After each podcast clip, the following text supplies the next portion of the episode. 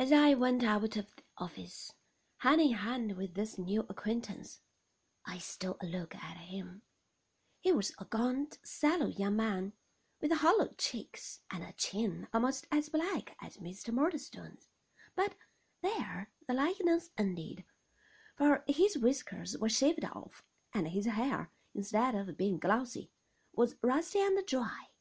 He was dressed in a suit of black clothes which were rather rusty and dry too, and rather short in the sleeves and legs, and he had a white neckerchief on that was not over clean.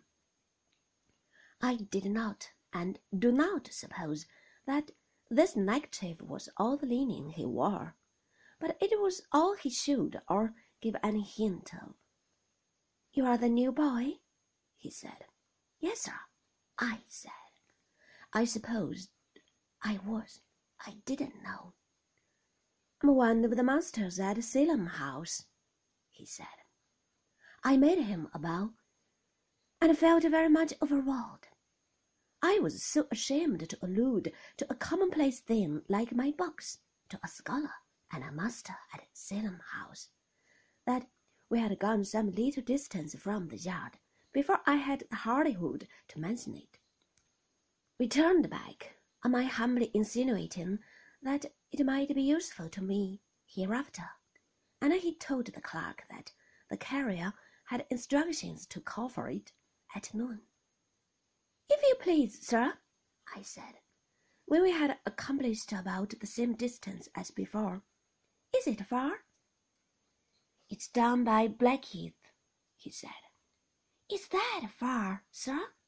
I diffidently asked. It's a good step, he said. We shall go by the stagecoach. It's about six miles. I was so faint and tired that the idea of holding out for six miles more was too much for me.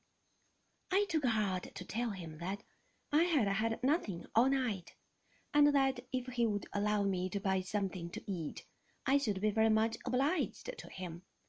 He appeared surprised at this. I see him stop and look at me now, and after considering for a few moments, said he wanted to call on an old person who lived not far off, and that the best way would be for me to buy some bread or whatever I liked best that was wholesome, and make my breakfast at her house, where we could get some milk. Accordingly, we looked in at a baker's window, and after I had made a series of proposals to buy everything that was bilious in the shop, and he had rejected them one by one, we decided in favor of a nice little loaf of brown bread, which cost me threepence. Then, at a grocer's shop, we bought an egg and a slice of streaking bacon, which still left what I thought a good deal of change out of the second of the bright shillings, and made me consider London a very cheap place. These provisions laid in, we went on through a great noise and uproar that confused my weary head beyond description, and over a bridge which no doubt was London Bridge. Indeed, I think he told me so, but I was half asleep.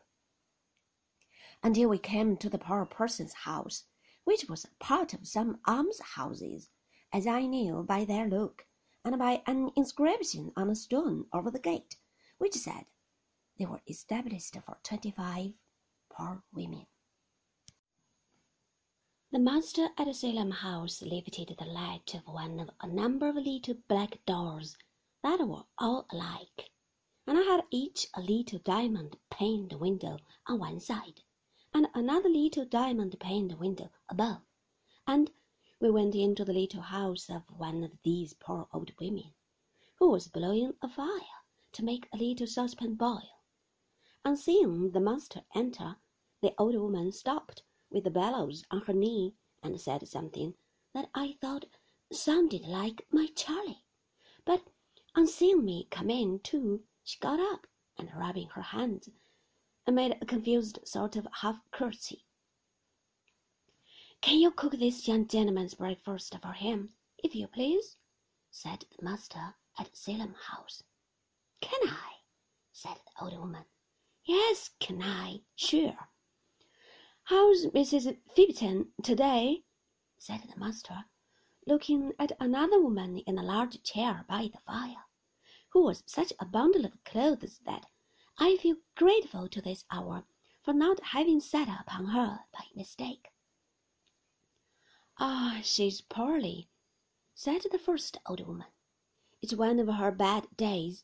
If the fire was to go out through any accident, I verily believe she'd go out too and never come to life again.